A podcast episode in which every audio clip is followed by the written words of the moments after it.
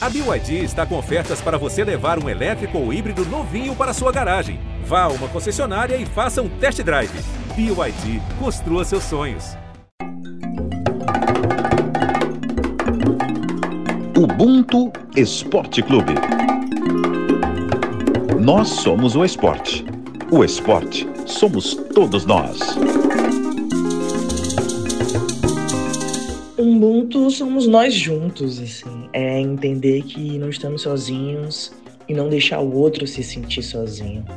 É fazer a roda girar junto, com respeito, com cuidado, com afeto, com carinho, sem ter medo de fazer a crítica, sem ter medo de ouvir a crítica, pra gente avançar junto. Eu acho que o Ubuntu é isso. Ubuntu somos nós, nós juntos. Fala galera, Ubuntu episódio 39 tá no ar. Eu sou Pedro Moreno, comentarista do esporte da Globo, e essa definição de Ubuntu que a gente acabou de ouvir foi da Mariana Jaspe, diretora de cinema e roteirista da TV Globo.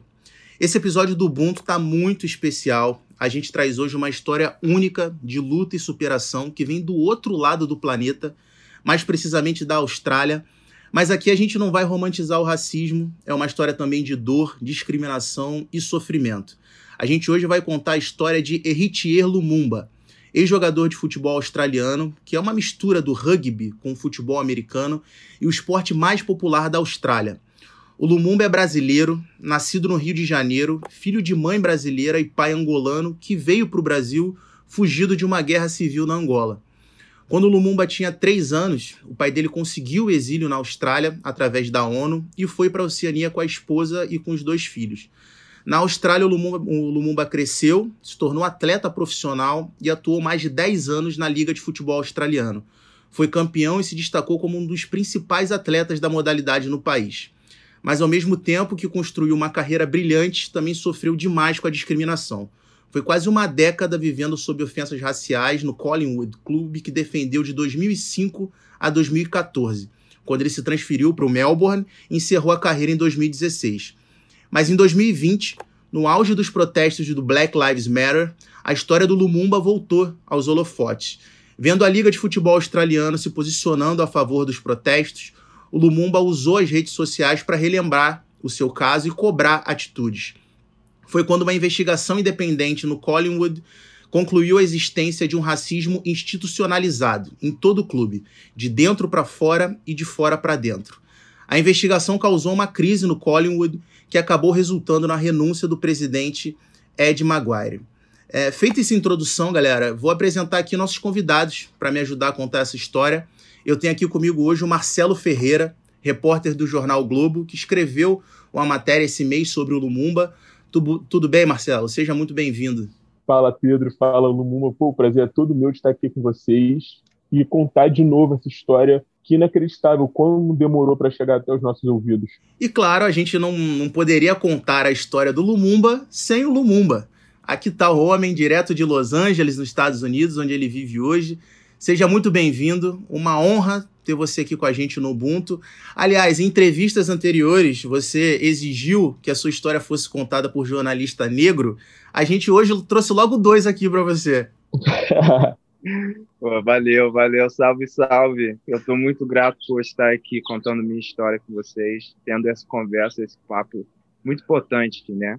Porque sabemos que o racismo é mundial precisamos saber como é que as coisas funcionam nos outros lados do mundo para também achar outras soluções, né? Outras ideias, outras inspirações para poder combater o que nós sempre está enfrentando. Então, estou muito grato, obrigado. E só para corrigir rapidinho alguns detalhes, é, eu fui para a Austrália quando eu tinha dois anos, dois anos e meio, sabe?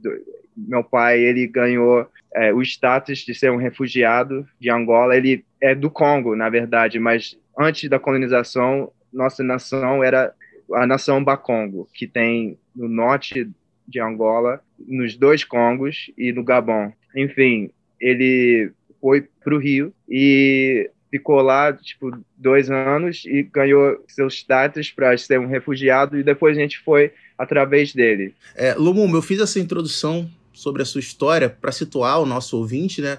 Mas eu queria que você contasse para gente, é, principalmente como é que foi esse episódio em 2013 com o presidente do clube, que acabou sendo o fato mais marcante dessa, dessa crise ocorrida lá e, e quais foram os, os desdobramentos. É, o que, que a Liga faz, se você tem ciência do que, que a Liga faz hoje no combate ao racismo em função desse episódio que aconteceu com você. Sim, enfim, na verdade foi um episódio que aconteceu dentro do estádio primeiro, sabe? Eu estava jogando no estádio, nosso, é, o estádio é que nem uma Maracanã, cabe 100 mil pessoas. E durante minha carreira, eu consegui jogar em frente de muitas pessoas, tipo, um meio de 65 mil, 70 mil pessoas o jogo. Então é muito seguido esse esporte. O time, o Collingwood, é que nem tipo um Corinthians, Flamengo, sabe? Tem a maior torcida, a maior, a maior visibilidade. E eu estava jogando no, no campo, na verdade,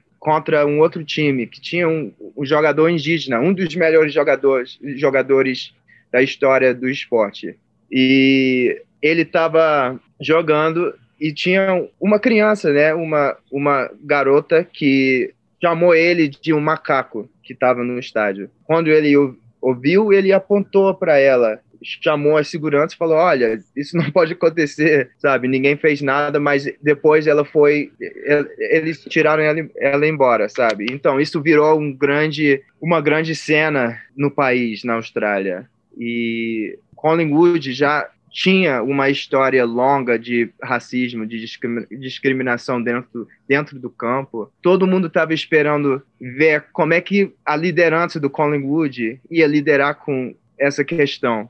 Enfim, foi tudo bem, o, o clube é, pediu desculpa, tudo estava andando corretamente, sabe? Mas dois dias depois, o presidente do meu clube, que é um dos caras mais visíveis no país, considerado mais poderosos no país, é uma pessoa que trabalha na mídia, entendeu? E ele estava no programa no rádio e ele fez uma piada racista, dizendo que o jogador que sofreu essa discriminação podia estar, podia ser King Kong no musical que estava rolando naquela época. Pô, isso é racismo é muito claro que isso é racismo. Você não pode comparar um ser humano negro com tipo um macaco. Enfim, foi claro para mim que isso foi errado, mas quando ele falou isso, eu esperei tipo duas horas para falar com um representante do clube e eles falaram que na verdade eles não sabiam o que fazer porque você tem um cara que é um dos mais poderosos no país, né? E a personalidade dele foi tipo maior do que o clube, né? Então as pessoas que estavam embaixo dele na é, na hierarquia, né, de poder do clube, eles falaram nada, eles ficaram com medo. Na verdade, eles estavam acostumados com essas atitudes, né? Eles não sabiam como que isso é tão errado. Então, eu cheguei no meu clube naquele dia e eu fui falar com o pessoal do clube, a liderança do clube, dizendo: olha, isso está 100% incorreto e seu silêncio está falando para mim. Eu não posso ficar silencioso, entendeu? E eles falaram para mim que eu podia fazer um comentário, sabe? Eu falei: eu quero falar alguma coisa nas redes sociais, no Twitter. Eu escrevi alguma coisa assim, tipo, eu não ligo se você é um médico, o primeiro-ministro ou o presidente do meu clube. Racismo é racismo. Não podemos aceitar nenhum tipo dessas atitudes que existem nas nossas, sociedades. Eu achei que foi alguma coisa bem clara, né? Foi até educado, foi até educado. Daí nem xinguei, né? Que, na rua, sabe? Eu, eu ia. Mas, então, eu, eu achei que eu estava dando um serviço, né? Para o clube, porque o clube não estava sabendo nem responder. Eu representei o clube, eu me representei. Cara, isso foi o começo de uma, um episódio muito intenso na minha vida, sabe? Porque eu recebi uma ligação do presidente logo depois do cara, do primeiro cara que me ligou e ele, ele falou: "Olha, que que eu, eu achei que a gente fosse amigo, sabe? Eu achei que você era meu, eu achei que você era meu amigo". E eu fiquei pensando, eu falei, olha, cara, se você não entende por que eu me respondi assim? Por que eu não respondi dessa forma? Você tem um grande problema. E eu liguei, eu desliguei na cara dele. Cara, com essa força de, raci de racismo, sabe? É, que eu tava recebendo, porque agora virou. Eu sempre, eu, eu sempre tinha que passar por várias coisas dentro do campo, sabe, na minha vida, na rua,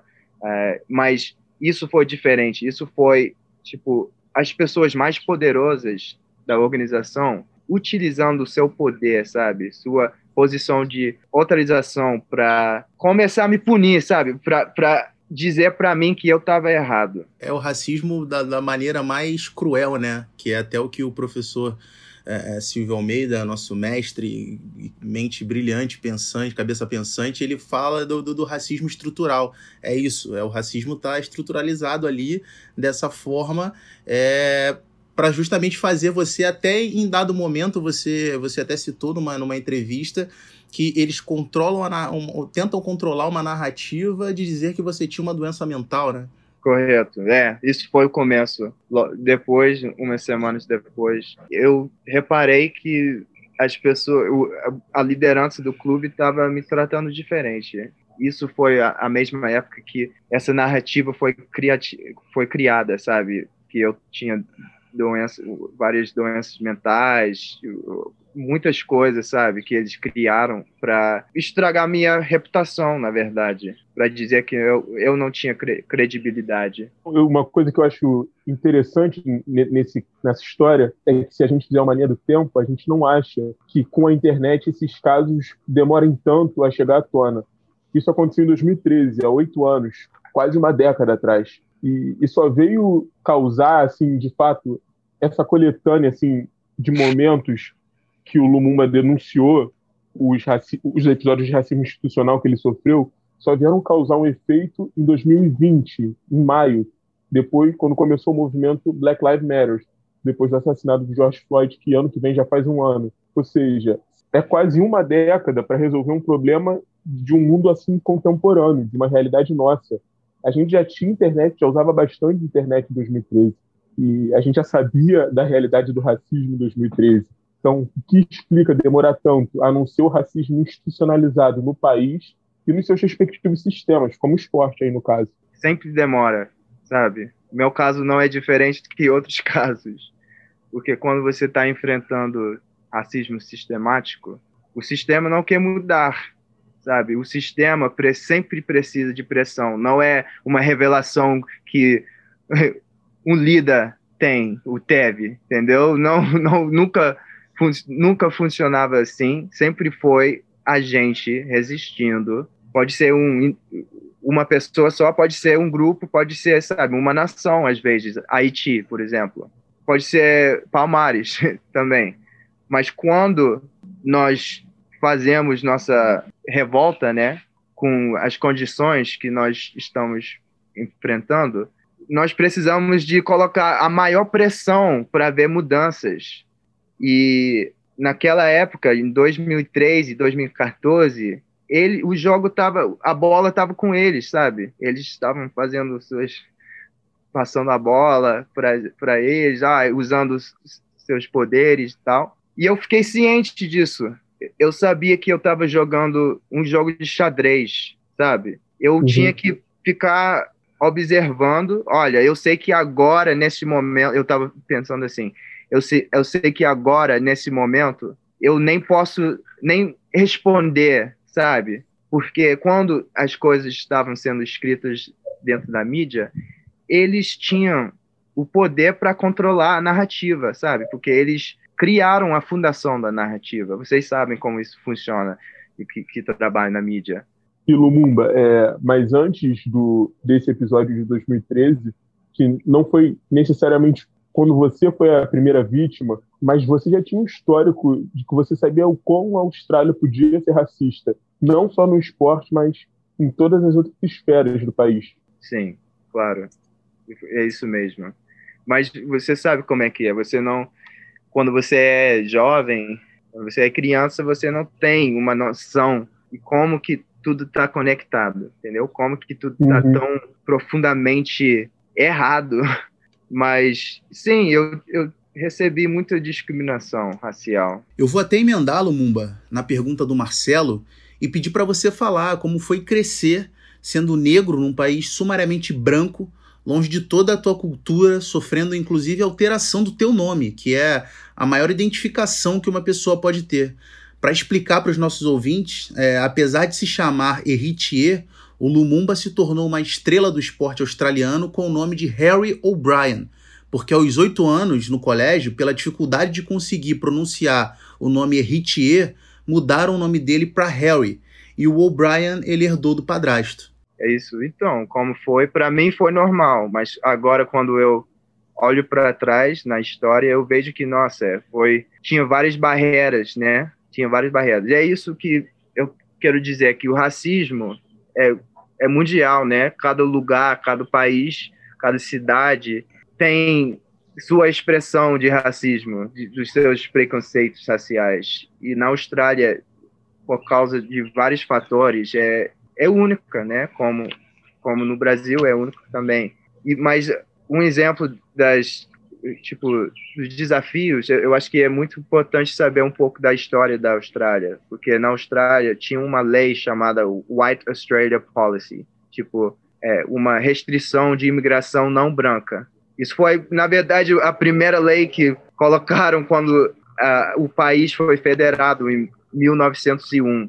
Imagina, sabe, o, o, uma mesa de homens brancos, né, colonizadores, dizendo, olha, qual vai ser nossa primeira, primeira lei?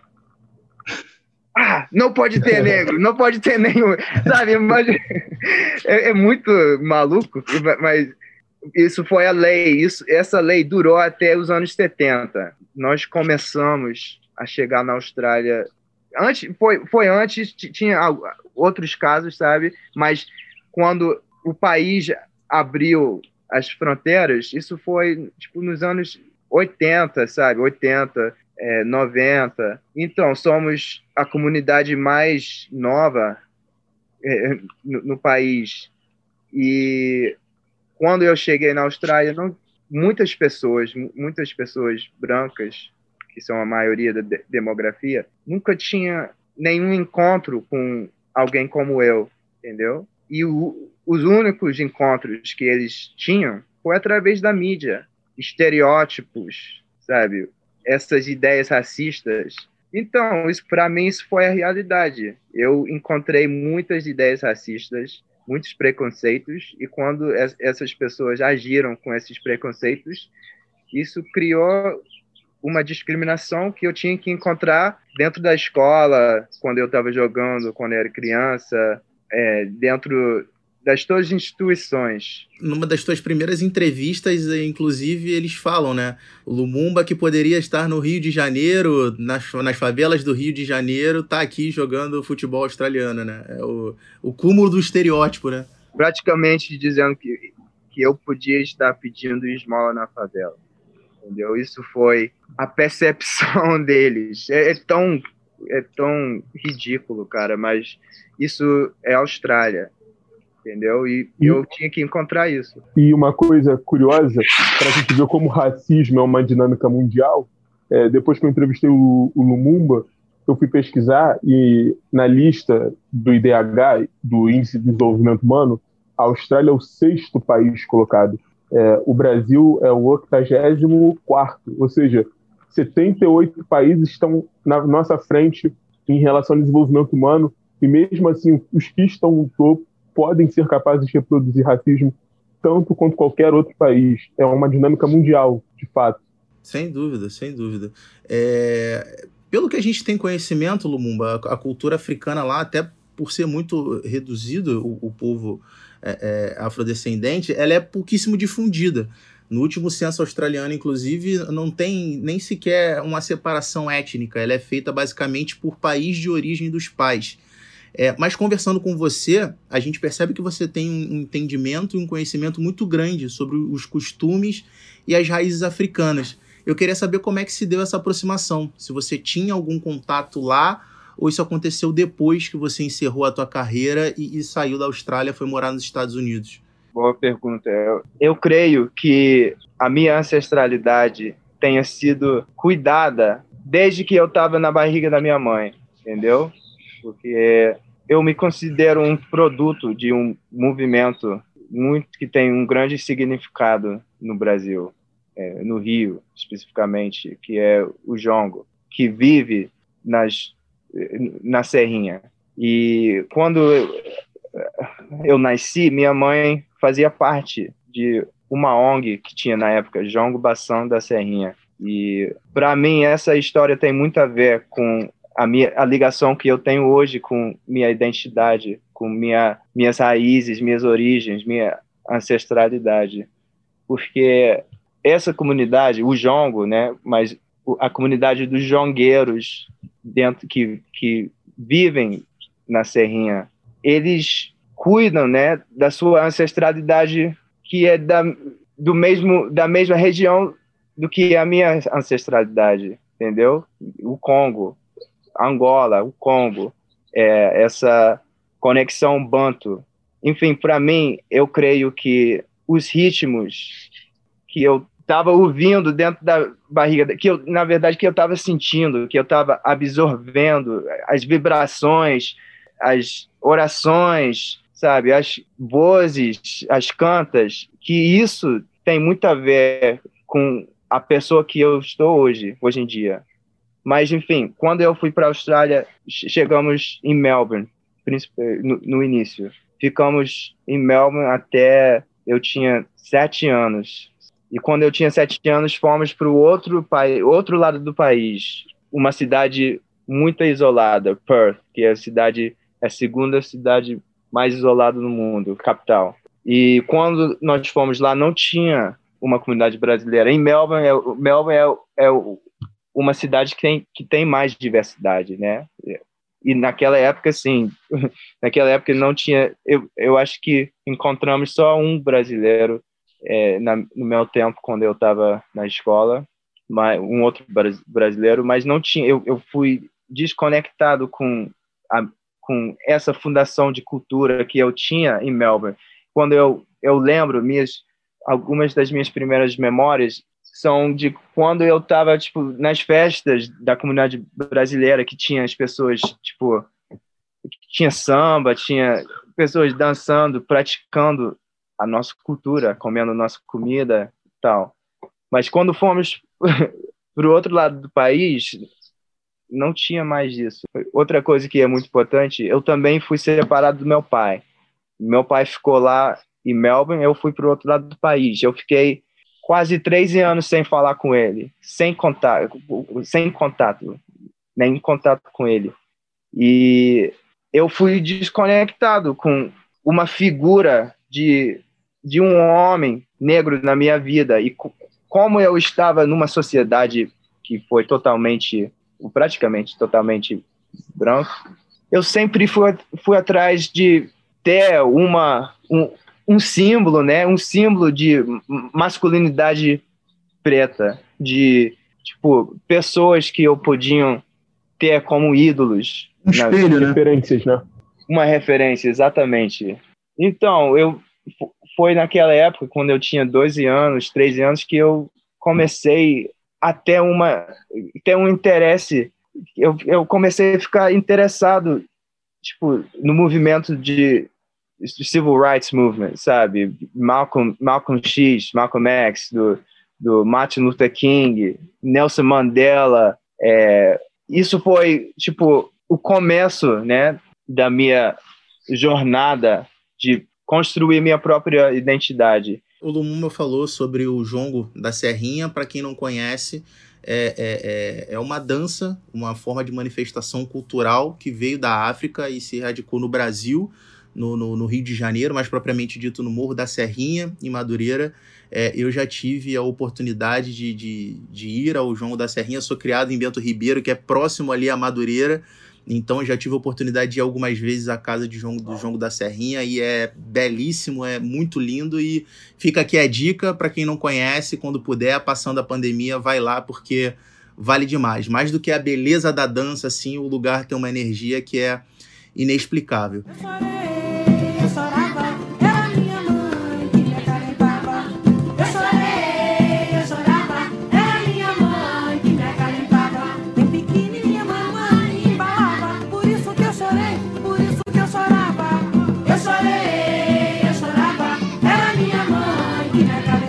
E a gente recebeu também a contribuição do Guido Melo, um escritor, empresário, outro brasileiro negro que vive na Austrália, em Melbourne, que é amigo do Lumumba.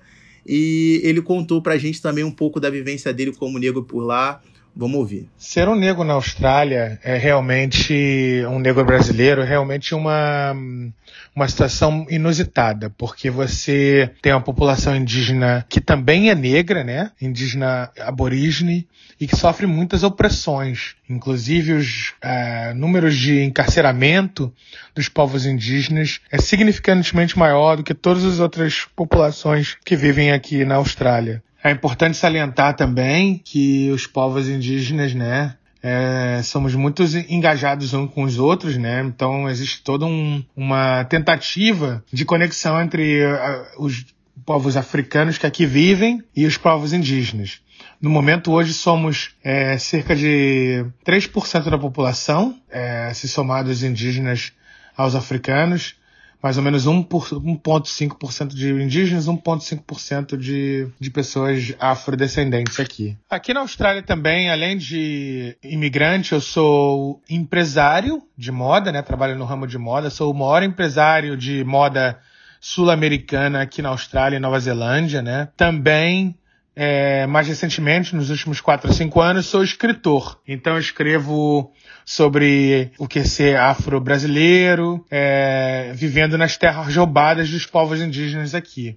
Eu recomendo qualquer pessoa que migre do Brasil para cá, como afrodescendente, que ela entre em contato com outros afrodescendentes, que a experiência que africanos, afro, afro-brasileiros vivem aqui é completamente diferente da, da experiência de brancos brasileiros aqui. Existe uma agenda antirracista aqui, principalmente liderada pelos povos indígenas, mas também recentemente por intelectuais negros é, de vários países, né? Então, eu, por exemplo, faço parte de um grupo de acadêmicos negros e a gente tem uma agenda antirracista, sim. É, também você tem muitos papéis acadêmicos brancos e artigos, jornais e revistas lideradas por negros aqui ou por povos indígenas, né?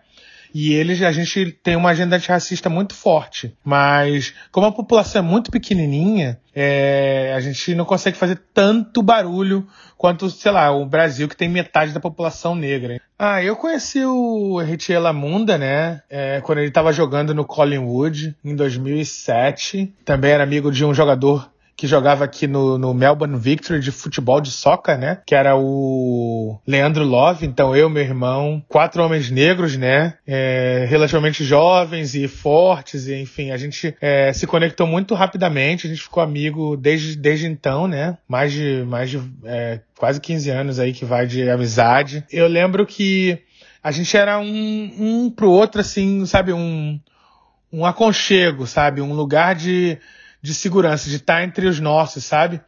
Vivendo todos nós, independentemente, em ambientes totalmente brancos. E a gente ia lá na minha casa muitas vezes, fazia churrascos, enfim. Era um momento que a gente podia baixar a guarda e não ter o olhar branco, né, em cima da gente. Primeira vez que eu fui no bairro negro aqui, que chama Footscray, ele que me levou lá, né, junto com o Leandro Love, eles me levaram lá para cortar o cabelo. Inclusive eu falo isso na minha mini biografia, né, que eu escrevi num livro chamado Growing Up African in Australia, onde eu falo que o Henrique Lamamunda foi muito é, importante para mim, porque ele me levou, né, nesse cabeleireiro e ali eu comecei a realmente abraçar minha negritude, sabe? Eu deixei de ser brasileiro ali e realmente passei a ser afro-brasileiro, o que eu sou até hoje. Em cima desse depoimento que a gente ouviu do Guido, é, eu queria que você falasse um pouquinho da importância desse, desse aquilombamento para o nosso bem-estar, para a manutenção das nossas raízes, da nossa identidade como negros, como afrodescendentes, e pedir para você contar aquela historinha que você ficou de contar lá no início, antes da gente começar a gravação. É, é muito importante, sabe? Se eu não tivesse essa esses espaços, eu creio que não estaria vivo, né? Porque a pressão que eu, estava sentindo e, e outros sintam com isolamento dentro da Austrália, quando você é negro, é, é, é muito difícil, sabe? É muito difícil. Mas é não somente na Austrália, é em qualquer lugar. Precisamos de criar e frequentar espaços que respeitam nossa humanidade. E para contar um pouco da história do Guido Melo e o irmão dele também, o Júnior. Eu conheci os dois quando eu estava tava andando na rua e eu vi esses dois negros andando na rua, que é muito raro na Austrália, é bem raro encontrar outros afrodescendentes na rua naquela época, entendeu? Na, na, no lugar onde eu estava. Eu, eu vi dois negros e esses negros tinham camisas de Flamengo. Eu fiquei, nossa, que isso? O cara de um, um outro, um cara tinha cabelo black também. Eu fiquei, ah, então, eu gritei na hora. E aí, flamenguista? qual é, Flamenguista? E eles, tipo, me olharam e eu falei, qual é? E eles falam, pô, Flamengo. Eles, eles me chamaram e eu, tipo, quase corri no outro lado da rua para abraçar eles. E isso foi o começo da, da, nossa amizade, das nossas amizades, sabe? Foi assim, mas isso foi começo também, na verdade, da nossa sobrevivência. É, sobrevivência, quando eu digo isso, eu eu quero dizer que foi uma forma de sobreviver, sabe?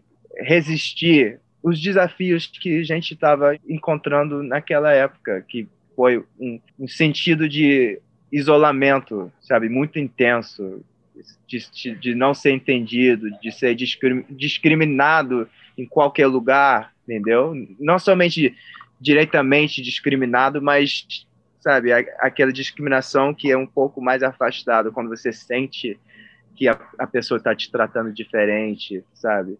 É, Lumumba, a gente está chegando ao finalzinho do, do nosso papo aqui. É, eu queria te perguntar, queria que você falasse sobre o que motivou a tua saída da Austrália depois do fim da tua carreira. Se isso teve alguma relação com toda essa experiência que você viveu por lá. Pô, cara, eu sei, eu joguei por 12 anos no sexto ano eu já estava pensando em ir embora. Eu queria, eu fiquei pensando muitas vezes. Eu, eu fiquei assistindo tipo carnaval e isso foi na época que o carnaval rola um pouco antes da do campeonato do futebol australiano. E eu sempre fiquei pensando, nossa, será que dá para eu tipo fingir que eu tô machucado para voltar para o Rio, sabe? E porque eu sabia das histórias dos outros jogadores brasileiros que fizeram isso e tal. E eu fiquei, nossa, eu, tô, eu fiquei pensando, nossa, eu tô tão longe, mas eu já tava com o saco cheio, sabe? No sexto ano, eu já tava pensando, pô, eu sei que isso não é algo que, que eu gosto como eu gostava quando eu era criança, sabe? Porque eu já tinha visto muitas coisas que me deixou que, que, que, que me, me machucou, né? Que, que não foi bom para meu bem-estar. Então, eu já estava pensando além da minha carreira. E eu já naquela época também no sexto ano eu já estava pensando diferente da em relação à minha identidade. Eu já estava pensando que nossa eu eu só quero estar nos espaços aonde tem meu povo. Por isso que eu estava viajando para Jamaica, por isso que eu estava indo para Cuba, para Barbados, para o Congo, para o Brasil, porque cada vez que eu fiquei dentro de espaços negros, eu me senti bem melhor. Então, logo depois que eu me aposentei, eu comprei uma ida, uma passagem para o Brasil, para o Salvador, e eu fiquei pensando, nossa, eu nem quero mais voltar para a Austrália para morar, uhum. entendeu? Porque eu, eu quero estar com o meu povo, eu quero aprender tudo que foi tirado nas gerações passadas, entendeu? Eu tenho muito para aprender. Temos muita riqueza ainda para descobrir que nossos antepassados deixaram para nós. E isso é uma jornada da vida para mim, entendeu? Eu sempre isso é minha missão. Eu tenho planos também para voltar para o Brasil sabe? Eu também quero morar no Brasil. Eu sei que o Brasil tem seus desafios, Estados Unidos também tem seus desafios. Mas mesmo assim, o que eu sinto quando eu estou no Brasil, e principalmente dentro de, dos espaços afro-brasileiros, não tem como eu sentir em qualquer lugar no mundo, sabe? É, é uma coisa tão profunda que eu sinto quando eu estou com o meu povo, quando eu estou numa roda de João, quando eu estou é, escutando a bateria sabe?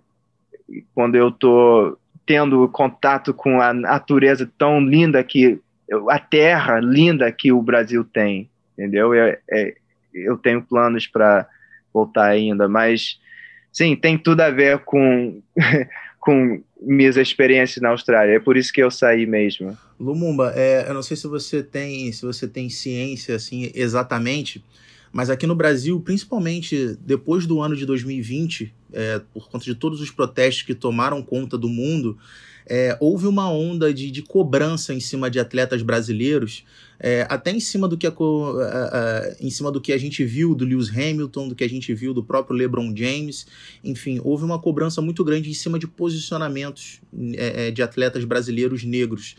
É, e eu costumo falar muito que é, é uma cobrança descabida, principalmente se a gente for levar em conta um, um, fato que a gente normalmente não leva, que é a questão da cultura. Se a gente for pegar esses jogadores, esses atletas, eles tiveram acesso à cultura, eles tiveram, eles tiveram acesso à educação, que infelizmente não é a, a realidade da maioria dos atletas brasileiros. Eu queria que você falasse um pouquinho sobre é, o quanto que a cultura foi importante ter acesso à educação, no teu caso, por mais que fosse uma cultura que não dialogasse com a, a, a tua cultura é, é, é, é da onde você de, descende, mas o quanto que ter acesso à educação, isso foi importante para que no teu crescimento você viesse depois se descobrir como negro. Quando você fala da educação, eu acho que a maior educação que eu ganhei na minha vida foi o acesso que eu tive para viajar, entendeu? Quando eu estava jogando e eu estava ganhando dinheiro, né, eu tinha a possibilidade para sair do ambiente que eu estava e conhecer o mundo, conhecer outros lugares no mundo, conhecer outras histórias. Isso foi a ma maior educação para mim. E eu sei que isso é muito raro para afrodescendentes no mundo inteiro. Antes de encerrar, queria que Vou direcionar agora uma pergunta ao Marcelo. Primeiro, te agradecer, Marcelo, demais a tua presença. Foi eu que agradeço. Por ter trazido essa história do Lumumba pra gente. É, a repercussão do, do, da matéria do Jornal o Globo foi muito grande. E eu queria, antes das, das suas considerações, queria que você falasse um pouquinho como foi a tua experiência como homem negro, como jornalista, homem negro no Brasil, jornalista que é uma função que não é ainda uma função onde a gente vê tantos homens negros é, de um grande veículo de mídia no Brasil, você poder trazer a história maravilhosa de um semelhante teu como é a do Lumumba pra gente. A experiência dessa reportagem em si foi um, pô, foi um daqueles privilégios que, assim, você não acredita às vezes que você tem a chance de trabalhar com isso, sabe? Porque a rigor a profissão é trazer histórias, mas nem sempre acho que a gente quer ouvir mas que sempre acho que a gente tem que contar. E assim, me assustou em vários níveis, porque eu conhecia muito pouco do futebol australiano e é uma história que, tava, que tinha tudo para estar tá muito próxima da gente e estava muito distante. Eu nunca tinha ouvido falar desse caso. Então, assim, como jornalista, como jornalista negro, foi aquelas, aquelas reportagens estrela cadente que a gente vê assim, pô, eu não acredito que caiu no meu colo ter o privilégio de contar essa história. Hum, que legal, cara. Lumumba. Quero, claro, claro. Rapidinho, eu quero agradecer o Marcelo também, porque o profissionalismo dele foi tão alto, sabe? Eu, eu fiquei muito feliz e eu fico muito grato por ter a oportunidade de trabalhar com ele. E eu sei que ele tem um grande futuro na carreira dele. Foi eu que agradeço, eu, foi eu que agradeço. Foi um privilégio contar a tua história, Lumumba. Privilégio. Obrigado. Lumumba, eu quero te agradecer também demais pela tua luta pela tua história, que é fantástica, que a gente possa cada vez mais reverberar, contar, espalhar mesmo, porque a tua história é, é, é um exemplo não só de vida, mas de, como você disse, de, de, de, de perseverança, de estratégia, de inteligência. É, e antes da, da, da, tua consideração aí, eu queria, na verdade, tirar uma curiosidade nossa, aqui até da nossa própria Rafa Serafim, que é, é, é participa com a gente do Ubuntu, a gente vê o teu nome Lumumba, a gente faz logo diretamente a ligação com Patrício Lumumba. E você disse que o seu pai é do Congo. Vocês têm alguma ligação? Só o Patrício Lumumba, que é, é, foi um ícone na luta contra o anticolonialismo no Congo. É, tem alguma, alguma relação, alguma proximidade familiar? Não, eu posso confirmar que não. Eu não tenho, porque na verdade eu não sei.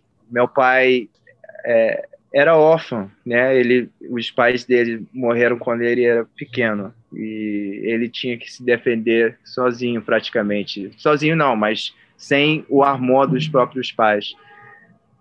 Mas mesmo assim, irmão, eu tenho uma ligação com a família Lumumba. Eu conheço vários membros da família. Estamos, por exemplo, um, o neto dele, eu falo com ele diretamente, ele até fala comigo, qual é, cara? Você é meu primo?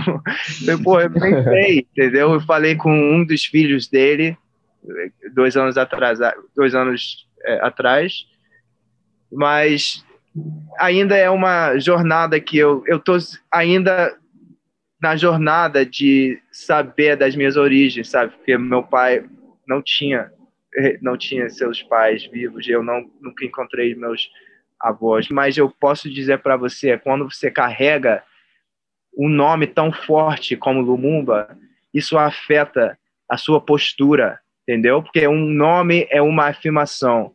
Cada vez que alguém fala Lumumba para mim, me chama de Lumumba, eu, tipo, é, é, que nem um choque, tipo, porque eu tô ligado com essa consciência, com o legado dele. Então, isso é o que importa. É a essência das características e os valores que ele carrega na vida dele que eu tenho o privilégio de carregar no meu nome hoje em dia. É isso. E para quem, para quem não conhece a história do, do Patrício Lumumba, fica aqui então a, a, a ideia para ir dar uma pesquisada, porque é uma história fantástica também. Teve uma participação é, decisiva na libertação do Congo, da, da, do imperialismo da colônia, como colônia belga, né? Então é, fica aqui a, a, a indicação então para procurar, para estudar um pouquinho mais. Amigos, mais uma vez, muito obrigado. O Ubuntu Esporte Clube episódio 39 vai ficando por aqui. A gente volta na semana que vem. Até a próxima. Um abraço. Valeu!